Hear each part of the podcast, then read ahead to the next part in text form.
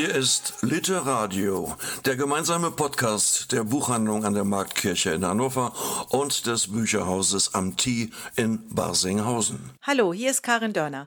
Schön, dass ihr wieder dabei seid bei unserer neuen Ausgabe von Literadio. Mitmachen werden heute an Christine, Alexander, Joanna und ich. Und los geht's. Den Anfang machen an Christine und Joanna mit zwei Buchtipps. Falls ihr noch eine Ferienlektüre sucht, habe ich noch einen ganz tollen Tipp für euch. Und zwar die magischen Buchhändler von London von Garth Nix. Dieses Buch habe ich verschlungen. Ich fand es großartig, weil es einfach die besten Elemente aus Fantasy und Action miteinander verknüpft. Worum es in den magischen Buchhändlern von London geht. Im Prinzip geht es grundsätzlich erstmal um eine junge Dame, die gerade an ihrem 18. Geburtstag aus dem kleinen Dörfchen, in dem sie aufgewachsen ist, mit ihrer Mutter in die große weite Stadt London zieht, um ihren Vater zu suchen, von dem sie bisher noch nie gehört hat, nicht weiß, wer es ist, wo er herkommt Sie kennt ihn einfach gar nicht, hat keine Hinweise auf ihn. Ihre Suche beginnt beim Freund ihrer Mutter, der allerdings so ein bisschen zwielichtig ist und so wie es aussieht, eine ziemliche Größe in der Unterwelt von London. Und als sie gerade in sein Wohnzimmer, in seinen Salon tritt, wird sie Zeugin davon, wie ein gut aussehender junger Mann ihm gerade ziemlich eindeutig die Kehle aufschlitzt. Und die beiden, also sie und der junge Mörder, werden kurz danach von einem ziemlich fiesen und ziemlich ekligen Monster. Ich sag jetzt nicht mehr, das dürft ihr dann alle selber lesen, äh, angegriffen. Und dieser junge Mann, den sie als ja, Mörder des Freundes ihrer Mutter identifiziert, rettet ihr das Leben. Dieser junge Mann, gut aussehend, charmant, eloquent, stellt sich als Merlin vor. Und Merlin ist ein Buchhändler. Jetzt denken manche, super, herzlichen Glückwunsch, Buchhändler ist jetzt kein schwerer Job. Aber ja, dieser Merlin, dieser Buchhändler hat was Besonderes, denn er kann zaubern. In London gibt es nämlich magische Buchhändler. Es gibt die rechtshändigen und die linkshändigen Buchhändler. Die einen sind fürs Kämpfen zuständig und die anderen mehr so für, ich sag mal, die Hintergrundarbeit. Aber beide arbeiten in den ganz normalen Buchhandlungen in London und verrichten ihr Tagewerk. Und die beiden, Merlin und unsere junge Hauptdarstellerin, unser junger Hauptcharakter, geraten in ein großes und unglaublich rasantes und sehr amüsantes Abenteuer quer durch London mit sehr viel Fantasy und einfach total genialen, originellen Charakteren, voller interessanter und spannender Wendungen. Man merkt, ich bin wirklich begeistert von diesem Buch. Ich hoffe, dass da noch eine Fortsetzung kommt, weil es wirklich, wirklich, wirklich Spaß macht. Ja, das war es dann erstmal so an Buchtipp von mir. Aber ich glaube, hier haben wir noch ein paar weitere für euch.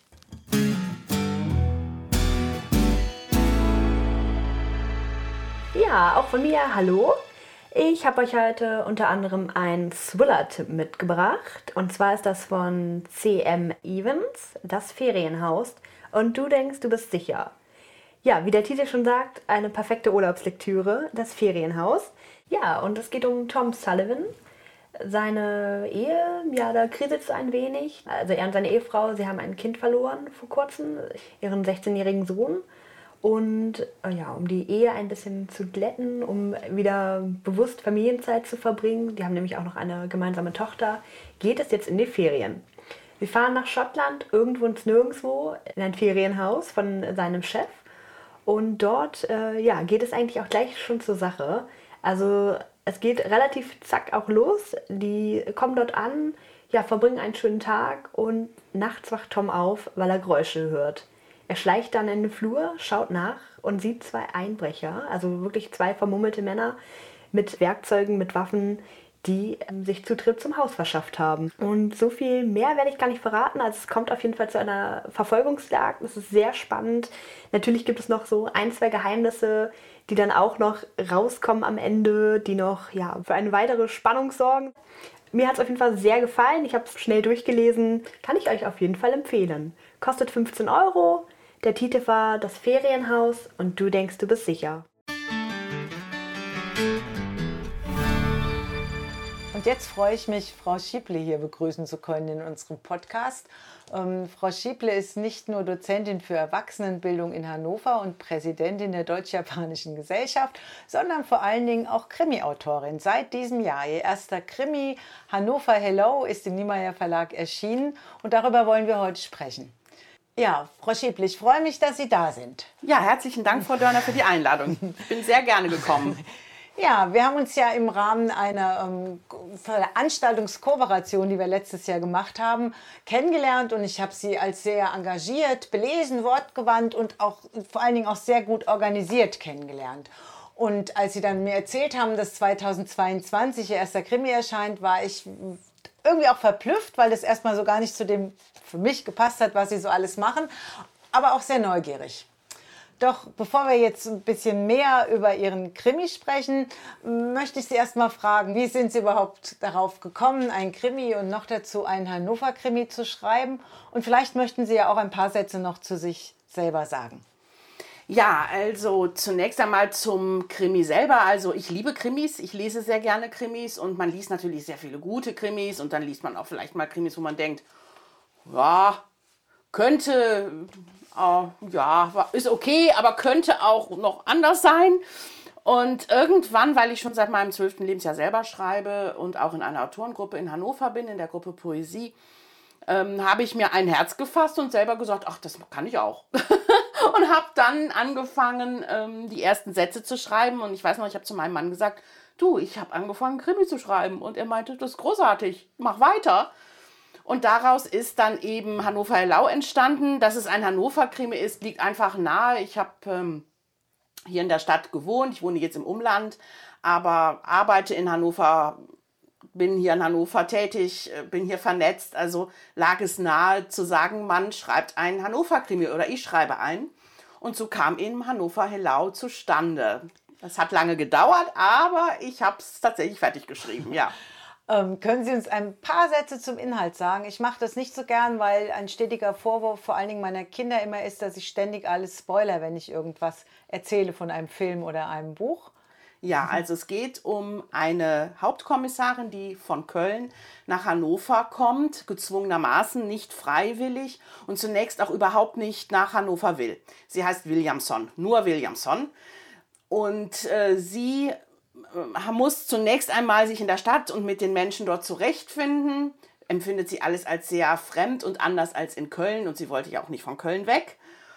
Und dann führt sie der erste Mal, äh, Fall, den sie dann hat, zum Maschsee. Dort ist der amtierende Karnevalsprinz von Hannover äh, ermordet aufgefunden worden. Und sie ist natürlich total erstaunt, dass es überhaupt Karneval gibt in Hannover, denn sowas gibt es ja nur in Köln, denkt sie.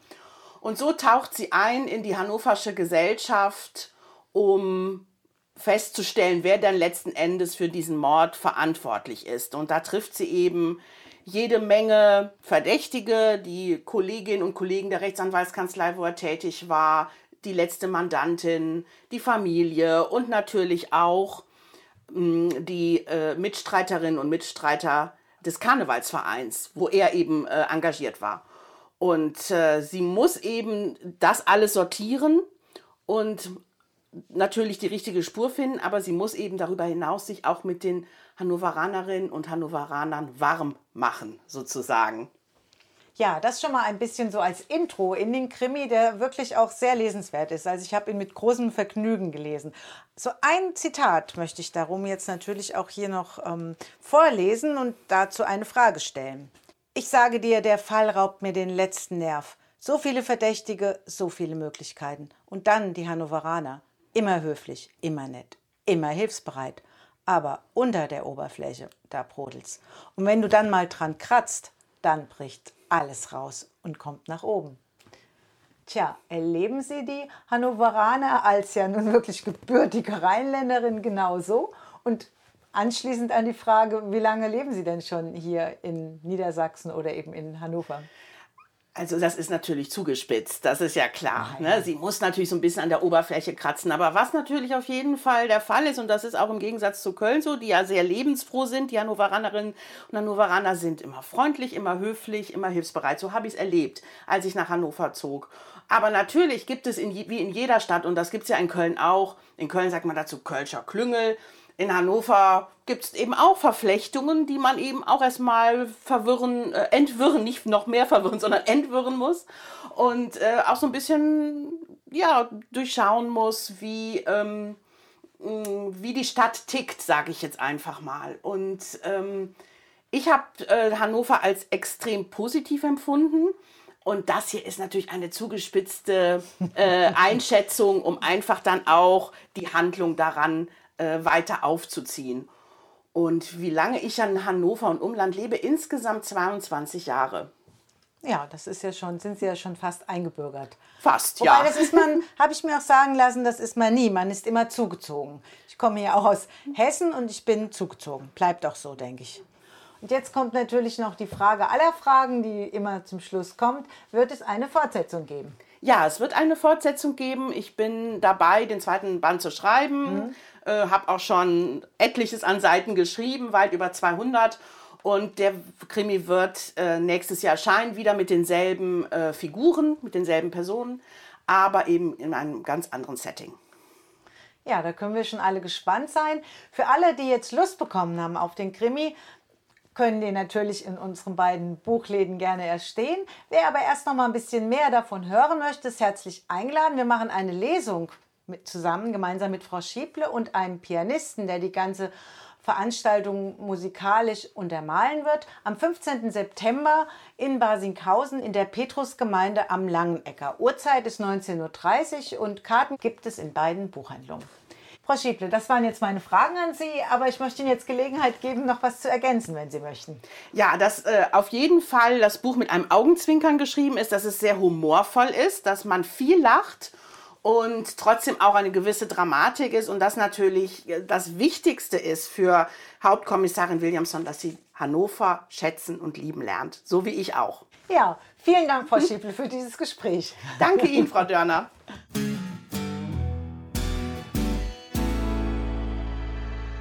Jetzt ist unsere Spieleexpertin Joanna an der Reihe. Sie hat wie immer jede Menge Spiele getestet und war kaum zu bremsen, aber wir haben sie genötigt, sich auf drei Spiele zu konzentrieren. Und die stellt sie euch jetzt vor, sind Spiele, die man sowohl zu Hause als auch unterwegs spielen kann, weil sie relativ klein sind. Aber alles weitere kommt von Joanna. So, ich stelle euch ein paar Titel mehr vor. Alle zum Thema ähm, Ferien, Urlaub, also das sind alles kleine handliche, die man gut mitnehmen kann.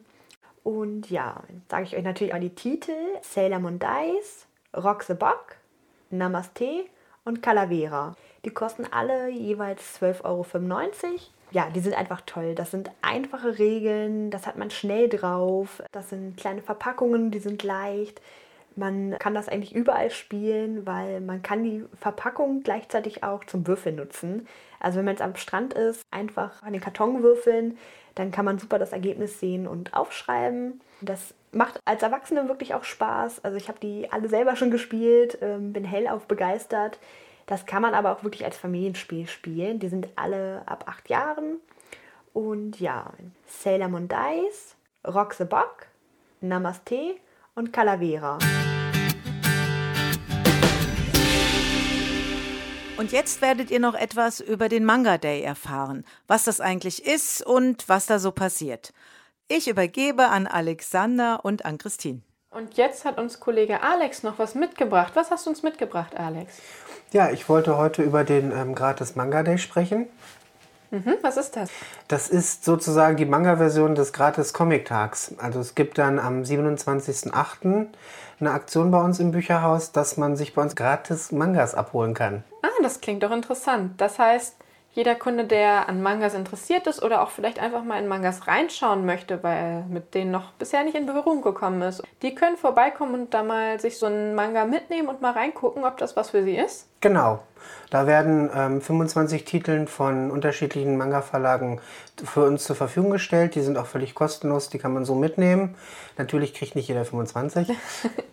so ein, zwei pro ähm, äh, Kunden und Manga-Leser ist okay. Und es ist so eine ganz gute Mischung aus dem Programm der verschiedenen Verlage. Also Liebe ist mit bei, ähm, Abenteuer ist dabei, ein bisschen Action ist dabei, was zum Gruseln ist dabei. Also für jeden ist was vorhanden. Ja, das klingt doch gut. Das heißt, es ist auch einfach mal was, um in die Szene abzutauchen, auch wenn man bisher damit noch nichts zu tun hat. Genau. Wie ist das denn ins Leben gerufen worden? Also, welche Idee hatte man dahinter? Also da die Mangas in den letzten Jahren immer mehr an Bedeutung gewonnen haben und auch so allgemein mehr bekannter geworden sind, haben die Verlage sich gedacht, dass sie wie den gratis Comic-Tag das nur mit Mangas machen wollen. Und das ist auch der erste ähm, äh, Manga Day, den es gibt in Deutschland. Und wir hoffen natürlich, dass das alles sehr erfolgreich ist und dass es dann noch weitergeht. Also, wenn ihr Bock auf Mangas habt, wenn ihr Manga-Fans seid oder Eltern von Manga-Fans oder einfach euch denkt, Mensch, da bin ich schon so häufig dran vorbeigelaufen, habe ich viel von gehört, habe aber noch nie reingeschaut. Kommt am 27.08. zwischen 9 und 14 Uhr bei uns im Bücherhaus hier in Basinghausen am Tee vorbei und holt euch euren gratis Manga ab. So, das war's für heute. Aber noch nicht ganz, denn ich möchte euch einen Ausblick geben auf unsere Veranstaltung im September. Alle Veranstaltungen, also auch die, die dann noch im Oktober und November kommen, könnt ihr euch anschauen, sowohl auf der Homepage vom Bücherhaus am Tee als auch auf der von der Buchhandlung an der Marktkirche. Und das sage ich auch schon im Voraus, Karten für alle Veranstaltungen bekommt ihr ebenfalls in beiden Buchhandlungen. Am 2.9. freuen wir uns total, dass Alex Capü zu uns kommt. Der Veranstaltungsort ist die Neustädter Hof- und Stadtkirche in Hannover und Alex Capü wird sein neues Buch vorstellen und daraus lesen, Susanna. Susanne Schieble habt ihr ja heute bereits kennengelernt und wer jetzt mehr von ihr hören möchte, am 15.09. liest sie aus ihrem Krimi vor. Begleitet wird das Ganze am Klavier von Agnes Subsari. Die Lesung findet statt in der Petrusgemeinde in Basinghausen. Am 20.09. liest Annette Binken aus ihrem Buch Demut. Sie ist unser Gast in der Buchhandlung an der Marktkirche. Katja Frixe kommt ins Bücherhaus am Tee. Sie kommt am 24.09., das ist ein Samstag, und sie kommt um 15 Uhr. An dieser Stelle fällt mir ein, dass ich für die anderen Veranstaltungen gar keine Uhrzeiten genannt habe. Alle anderen Veranstaltungen, von denen ich hier jetzt spreche, fangen um 19.30 Uhr an. Katja Frixe ist sozusagen die Ausnahme von der Regel. 15 Uhr im Bücherhaus. Diese Lesung ist für Grundschulkinder gedacht, aber auch alle Fans von den Känguru-Chroniken sind herzlich eingeladen. Den Abschluss macht Rainer Leberger mit seinem Buch Der Kanzler und die Musik. Der Kanzler, das ist in diesem Fall der ehemalige Bundeskanzler Helmut Schmidt und er hat auch eine Seite, die wenige kennen. Er war nämlich ein ausgesprochener Kunst- und Musikliebhaber. Bei dieser Veranstaltung haben wir einen besonderen Gast und das ist Herbert Schmalstieg, ehemaliger Oberbürgermeister von Hannover und auch Freund und Wegbegleiter von Helmut Schmidt. Musikalisch begleitet wird diese Lesung von Irina Riemann am Klavier. Sie wird Lieblingsstücke von Helmut Schmidt spielen. Diese Veranstaltung findet in der Kulturfabrik in Basinghausen statt. Ihr merkt viele verschiedene Veranstaltungsorte, aber ihr könnt euch das ja, wie schon gesagt, alles nochmal anschauen auf der Homepage. Und demnächst kommt auch ein Flyer, der liegt dann in beiden Buchhandlungen aus. So, das war's jetzt aber endgültig. Das ist der September. Wir freuen uns, euch bei der einen oder anderen oder vielleicht sogar ja bei allen Veranstaltungen begrüßen zu können. Und ich verabschiede mich jetzt im Namen auch von den anderen, von Joanna, Alexander und Ann-Christine. Und bis zum nächsten Mal. Tschüss.